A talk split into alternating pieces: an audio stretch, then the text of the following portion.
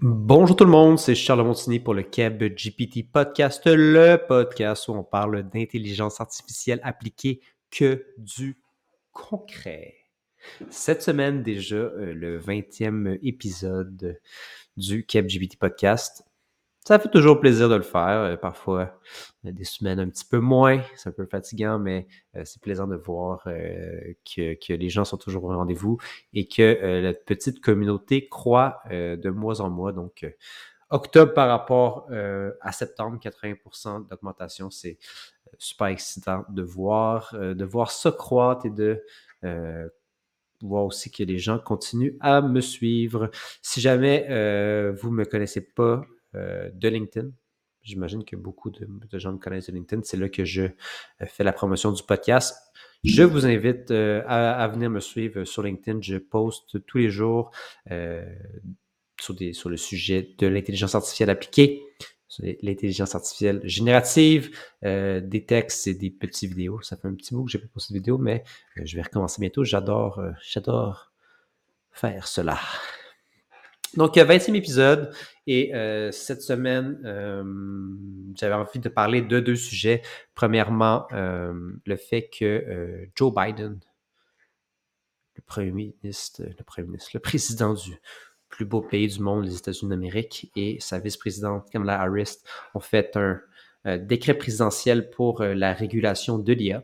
Donc, je vous explique les, les, les avenants et aboutissants de ce euh, de ce décret, aussi euh, les impacts que ça pourrait avoir euh, sur l'économie de l'intelligence artificielle et à quel point bon, c'est applicable pour, excusez-moi, pour les... ce que le gouvernement va réussir à, l'appliquer finalement. Aussi, depuis que j'ai tourné mon segment, je l'ai tourné un petit peu d'avance, Andrew Nang est sorti pour dire que les big tech, les OpenAI de ce monde, Entropix, Google, etc., euh, augmentaient en fait euh, dans la perception des gens les risques de euh, l'IA pour que le gouvernement vienne légiférer, réguler et que ça les, ça les lock in un peu au top et que les autres ne puissent pas franchir la bureaucratie de l'État. Est-ce que c'est possible? Oui. Est-ce que je suis dans le secret des dieux? Non. Je, n'ai pas la capacité de savoir si c'est vrai ou non, je ne suis pas philosophe euh, des dangers de l'IA, des, risques existentiels. Mais si quelqu'un connaît euh, Joshua Benjo et il veut euh, l'inviter à venir en discuter avec moi, ça ferait très plaisir de recevoir Joshua sur le pod. Maintenant, deuxième sujet, il y a eu un petit leak par rapport à des nouvelles fonctionnalités de ChatGPT, donc le fait de pouvoir chatter avec des documents. Est-ce que ça va tuer des centaines de startups comme euh, certains le prétendent? Moi, je pense euh, que non. Je vous explique pourquoi. Euh, j'ai réalisé en fait aussi une fois, après avoir tourné le segment, que Claude, qui est le, chatbot d'Entropic, excellent modèle, avait déjà cette, fonctionnalité-là et avec 100 000 tokens de fenêtre de contexte. Donc, des plus gros documents encore. Donc, c'est pas vraiment une révolution. Et ça, va ça ne tuera probablement pas de startup. Maintenant, euh, j'avais aussi envie de vous parler, avant de commencer le podcast, euh, de euh, mon nouveau projet, en fait, le groupe d'action IA 2024, qui se, qui se tiendra à partir du 15 novembre 2023. Euh, c'est un groupe euh, restreint, euh, groupe élite de euh, 6 dirigeant ou dirigeant, dirigeante ou euh, fondateur, fondatrice de PME euh, avec au moins un million de dollars euh, de chiffre d'affaires. Euh, je crée un groupe de six personnes avec qui je vais partager six rencontres à toutes les semaines de une heure pour les préparer à créer, à définir la stratégie d'IA pour 2024. C'est hyper important que les PME prennent le, le prennent le bateau, prennent le train euh, de l'IA le plus tôt possible euh, pour ne pas être derrière. Donc, tu veux te positionner efficacement pour être en avant de la courbe de l'IA, évidemment, pour être capable d'automatiser le plus possible avec l'IA et ne pas être laissé pour contre derrière. Comme je vous disais, ce programme, ça va être des rencontres à toutes les semaines dans ce petit groupe restreint avec moi. si ça vous intéresse, vous avez jusqu'au 10 novembre pour venir faire la rencontre de qualification. Donc, je veux vraiment que les gens soient, soient motivés, que ce soit des dirigeants, dirigeantes ou des exécutifs de PME qui aient un revenu d'au moins un million de dollars, que leur siège social soit au Québec et qui, évidemment, qui soient motivés par le potentiel de l'IA. Donc, venez faire cette rencontre, cette entrevue de qualification si ça vous intéresse. Le lien est en description du podcast. Sinon, ben, je vous dis bon épisode et voilà. C'est le CapGPT Podcast. CapGPT Podcast. CapGPT, CapGPT, CapGPT Podcast. Hey! Donc, le premier sujet que je voulais discuter avec vous, c'était autour de l'annonce qui a été faite par la Maison-Blanche concernant l'IA et euh, la, la, la, régulation de l'IA, si ça se dit en français. Euh, bonne question. Euh, mais bon, autour de la régulation de l'IA, on avait vu au Congrès dans, les, dans la dernière année tous les grands joueurs, là, Sam Altman, le, le PDG de Google, aussi les, les gens d'Anthropics aller discuter d'IA là-bas. Par contre, on n'avait pas nécessairement vu euh, de, de, grandes avancées concrètement autour euh, des lois par rapport euh, à l'intelligence artificielle. Donc, c'était encore, disons, assez nébuleux ce qui allait arriver. Et donc, aujourd'hui, il y a eu concrètement une, une, loi, un décret présidentiel qui a été passé et qui amène quelques questions. Donc, en, en donc la, la, disons, la plus grosse le plus gros aspect, la plus grosse euh, chose qui est sortie de ce décret-là concrètement, c'est euh, le fait que euh, les entreprises vont devoir partager avec le gouvernement fédéral américain le, les résultats de leur test, de leur red teaming qu'on appelle, qui est en fait des, des, une entité, une équipe qui teste l'IA pour pas qu'elle puisse faire des choses néfastes. Donc, euh, on peut penser à terme à euh, une super intelligence euh, qui, pourrait, qui pourrait faire des choses qu'on ne voudrait pas, mais aujourd'hui aussi, vraiment concrètement, que, par exemple, ChatGPT ne puisse pas créer des bombes.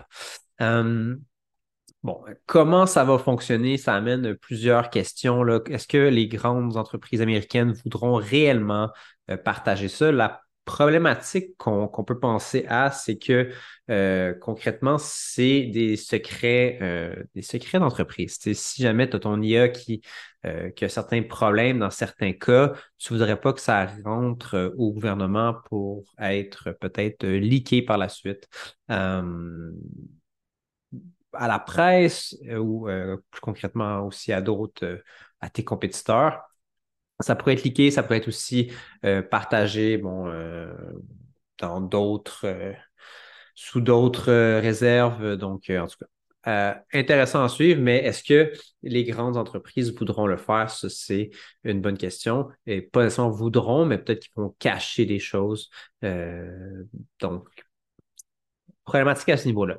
Euh, deuxième problématique majeure, c'est que euh, ça va peut-être nécessiter beaucoup euh, de paperasse. Donc, les, gros joueurs, OpenAI, Google, Anthropic, évidemment, ils sont capables d'avoir des équipes administratives, des équipes d'avocats pour, pour gérer cette, tous ces problèmes-là, mais ça pourrait un peu venir consolider le marché et à un genre d'oligopole autour de ce, type de modèle-là aux États-Unis et empêcher des startups de, euh, de, naître parce qu'ils n'auront pas la capacité de se faire euh, vetted, euh, en, bon français, euh, par le gouvernement américain.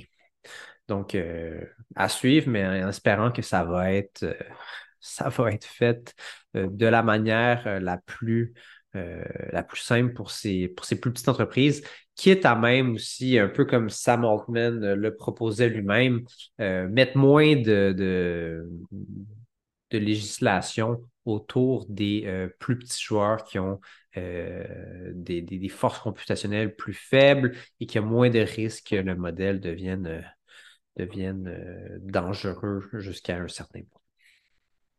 Mais en général, je pense que c'est une très bonne chose que le gouvernement américain soit intéressé à ce type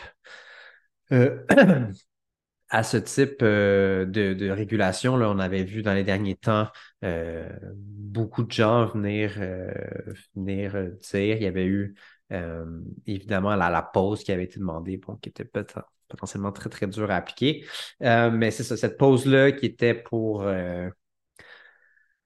mettre un peu les choses en perspective, se demander on en était où. C'est une technologie qui est très, très nouvelle, très, très puissante. Donc, c'est important de réfléchir à ça et que le gouvernement américain le soit, c'est aussi euh, une bonne nouvelle. Il veut aussi euh, aider en fait ses employés à, venir un peu euh, geek out avec, avec l'IA, à en apprendre davantage, qui est aussi une bonne chose. Et j'espère que le gouvernement canadien est à l'écoute de ce qui se passe aux États-Unis et qui est très intéressé à, faire euh, de même. Euh, je ne sais pas à quel point le gouvernement canadien est en mesure de faire ça, mais un peu comme euh, aux États-Unis, il y a la, FDA pour les, médicaments et la nourriture. Santé Canada au Canada fait un peu la même chose, mais ça, me ferait plaisir de voir que le Canada prend un peu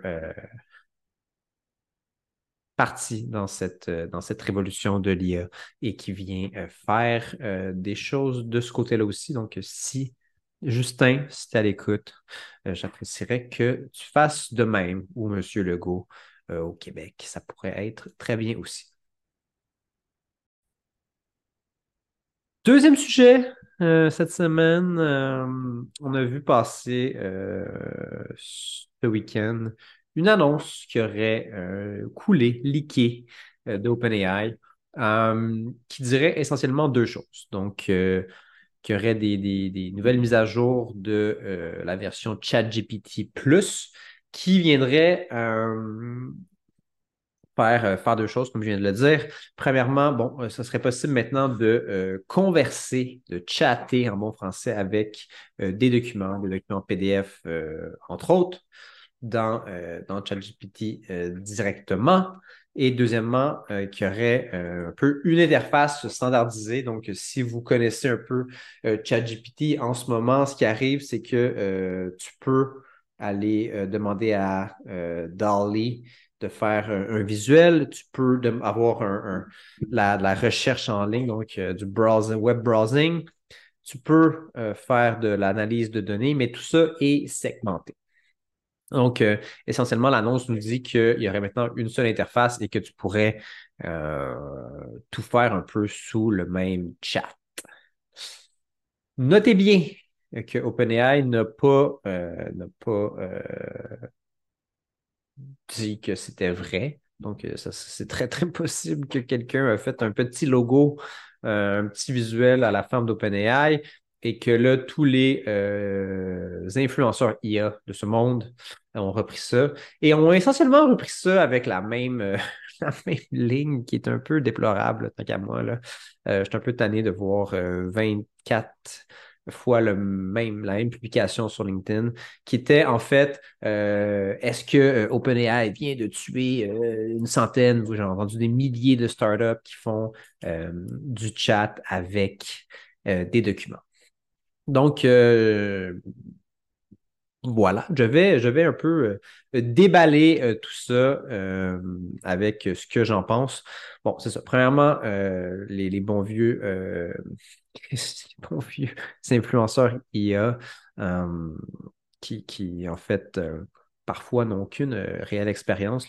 Dans certains cas, j'en ai vu plusieurs qui l'année passée étaient en fait, aujourd'hui sont experts IA, l'année passée, était expert euh, blockchain, technology, Bitcoin, et l'année prochaine, probablement, qui vont être experts euh, dans le métaverse. Donc, euh, à suivre, mais la, la... ils ont des bons côtés, honnêtement, c'est ces gens-là un petit peu moins techniques. Je ne veux pas, pas taper sur la tête des gens qui sont un petit peu moins techniques, mais la problématique, juste pour en fait finir, excusez-moi, pour finir sur le bon côté, c'est qu'ils ne vont pas euh, rentrer dans les détails du côté technique. Des fois, c'est très bien parce que en fait, euh, on veut savoir ce que ça fait, comment ça peut nous aider et non euh, comment c'est fait.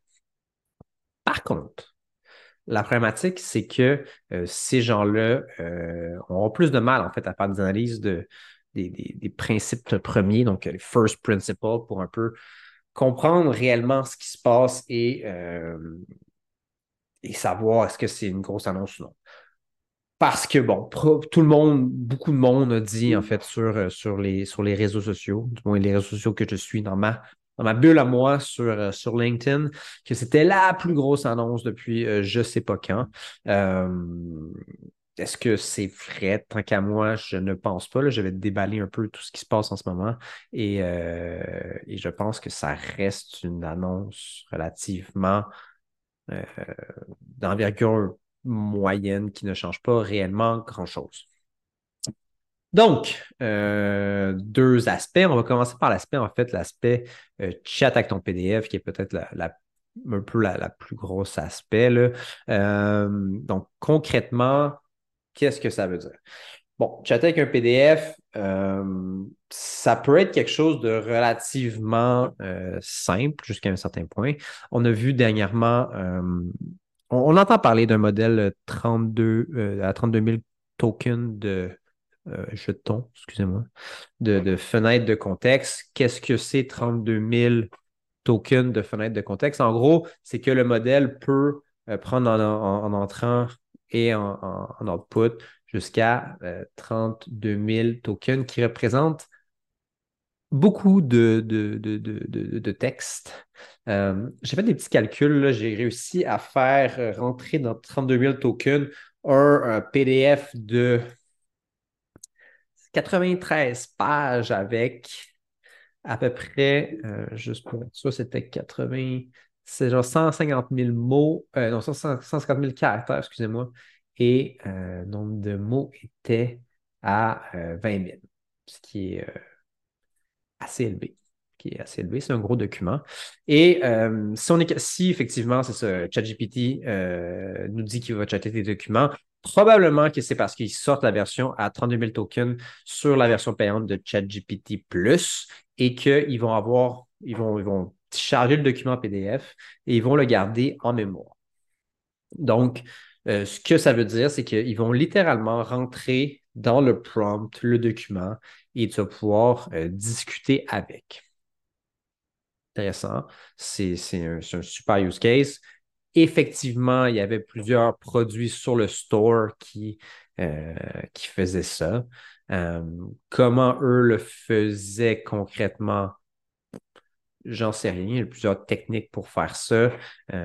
par exemple, en utilisant des bases de données vectorielles pour justement plus de texte qui, un, nombre de textes qui ne pourra pas rentrer euh, directement dans le prompt. Et là, pour être bien clair, c'est comme si tu copiais-collais ton PDF, tu disais à ChatGPT euh, Bonjour, euh, je vais te mettre un document. Là, tu te mettais le document. Puis à la fin, tu disais Je vais te poser des questions sur ce document-là. Puis là, tu commençais à poser des questions. Puis vu qu'il l'a littéralement en mémoire, ben, il est capable de te répondre. Moi, je pense que c'est ça qui est en train d'arriver, concrètement. Et euh, ce que ça signifie, c'est que il va y avoir un maximum, pas nécessairement très restreint, c'est ça, comme je dis, ça peut être 93 pages, mais euh, ça ne viendra jamais vraiment être plus gros que ça. L'autre point que je ne vais pas rentrer tout de suite, c'est le côté sécurité. Je vais finir en fait, excusez-moi, sur le côté euh, fonctionnalité. Et là, ce qui arrive, c'est que euh, on ne peut pas vraiment, après ça, croître le nombre de tokens dans la fenêtre de contexte. On a vu Entropix avec 100 000, qui est, très bien. Euh, il y a comme deux petits problèmes à tout ça. Le premier, c'est que j'ai l'impression, et là, je n'ai pas la, science infuse par rapport à ça, que plus qu'on rentre de texte et de, de cossins là-dedans, moins que euh, on va être précis dans nos réponses. Donc, on a beaucoup, beaucoup de données et euh, d'autres techniques pourraient nous aider en fait à raffiner la, donnée qu'on va chercher et à avoir des réponses vraiment meilleures que juste un peu, c'est un peu genre de brute force là, de, de tout mettre dans le prompt et poser des questions. La deuxième, le deuxième problème, c'est que euh, de ce que je lisais dans euh, des, articles scientifiques sur, sur Internet, la problématique, c'est que le, le, temps de, et la, force de calcul nécessaire dans la fenêtre de contexte est, euh, une fonction quadratique du nombre euh, de tokens. Donc, en bon français, ça va, le, temps et le, computing power est exponentiel par rapport à euh, par rapport à, la, au texte que tu mets. Donc, on ne pourra pas se rendre à un million de tokens, etc., etc. Potentiellement, là, mais bon, ça va, ça va coûter très cher aussi. Donc, toutes ces entreprises puis là, pour revenir au point des, influenceurs IA qui reprenaient le fait que euh, ça n'allait probablement pas fonctionner, de, euh, ça allait probablement tuer plein, de startups, probablement pas, parce que s'ils vont trouver des, des, cas d'utilisation plus nichés avec beaucoup, beaucoup de documents, là, moi j'ai des, j'ai des prospects qui sont venus me voir avec des, 20 000 pages, ou non, c'est 2000 pages, un document de 2000 pages, mais ça, ça ne marchera pas, là, de juste. Euh, foutre ça dans le prompt, ça, ça ne marchera pas bientôt, ni potentiellement, je ne vais pas dire jamais, parce que ça va marcher à un moment donné, mais euh, pas bientôt. Donc, euh, il peut encore avoir des, business qui, se bâtissent autour de, discuter avec ces documents-là. Et euh, juste dans le fait d'être dans une niche particulière avec des, avec des applications particulières, ça va fonctionner. La majorité des gens n'utilisent même pas ChatGPT et pourraient utiliser un, un, produit euh, spécifique euh, à une utilisation. Donc, euh, à tous ceux qui disent que ça va tuer 1000 startups, je n'y crois pas vraiment. je continue à croire qu'il y a beaucoup, qu'il y a beaucoup à faire. c'est un des meilleurs use cases, en fait, de, discuter avec ces documents. Maintenant, l'autre annonce était mon l'interface ah, non, juste pour finir avec euh, le, chat de, your document. Euh, ça reste que dans la majorité des cas, c'est ça, euh, comme on, fait affaire directement avec ChatGPT, même la version payante, pas la version entreprise, ben, on est encore sujet à se faire à se faire, faire utiliser nos données pour réentraîner le modèle. Donc, il vaut mieux, encore une fois, faire affaire avec ces startups qui ont accès à des modèles open source, à l'API ou à autre chose qui, euh, qui n'a pas cette problématique-là de se faire réentraîner euh, sur nos données. Maintenant, l'interface standardisée, euh, encore une fois, je pense que c'est assez mineur là, comme, comme, ajout. C'est intéressant. C'est un peu comme les, un peu comme les instructions personnalisées, les custom instructions, entre guillemets. Encore une fois, c'est ça. C'est relativement mineur. Pour vous donner un petit peu euh, une idée de ce qui se passe, tant qu'à moi, euh, sous le capot, je ne suis pas un professional de. de non, en fait, ben, je, vis de ça, donc je suis un professionnel de l'IA, mais je ne travaille pas chez OpenAI, donc euh, je ne suis pas dans le secret des dieux, le dieu étant Sam Altman, le CEO d'OpenAI.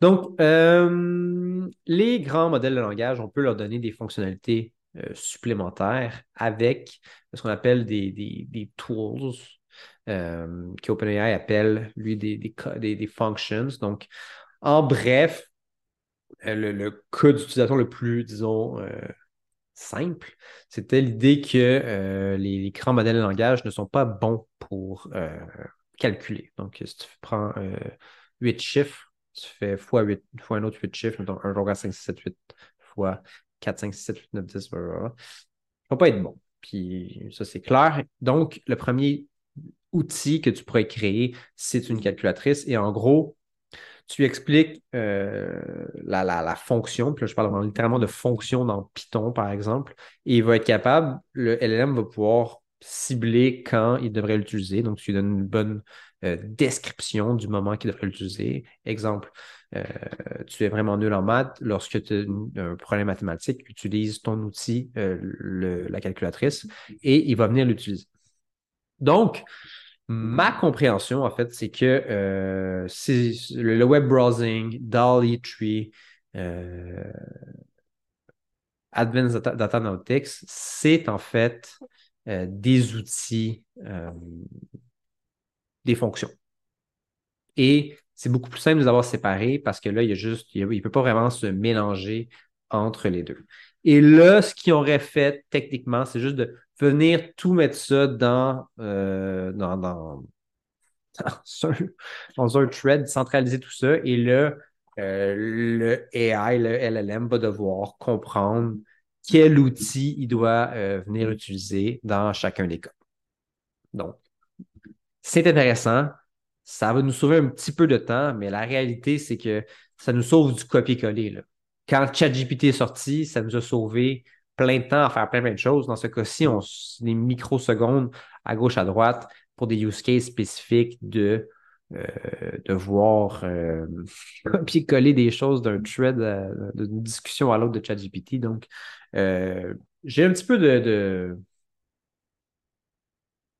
comment dire, j'ai un peu de, retenue par rapport à la plus grande la plus grande annonce de, d'OpenAI depuis un bout. Moi, je continue à croire que le Code Interpreter est peut-être Vision aussi, le ChatGPT Vision, et euh, sont des outils beaucoup plus utiles pour beaucoup plus de monde. Euh, le Code Interpreter est capable de faire des, trucs assez fous.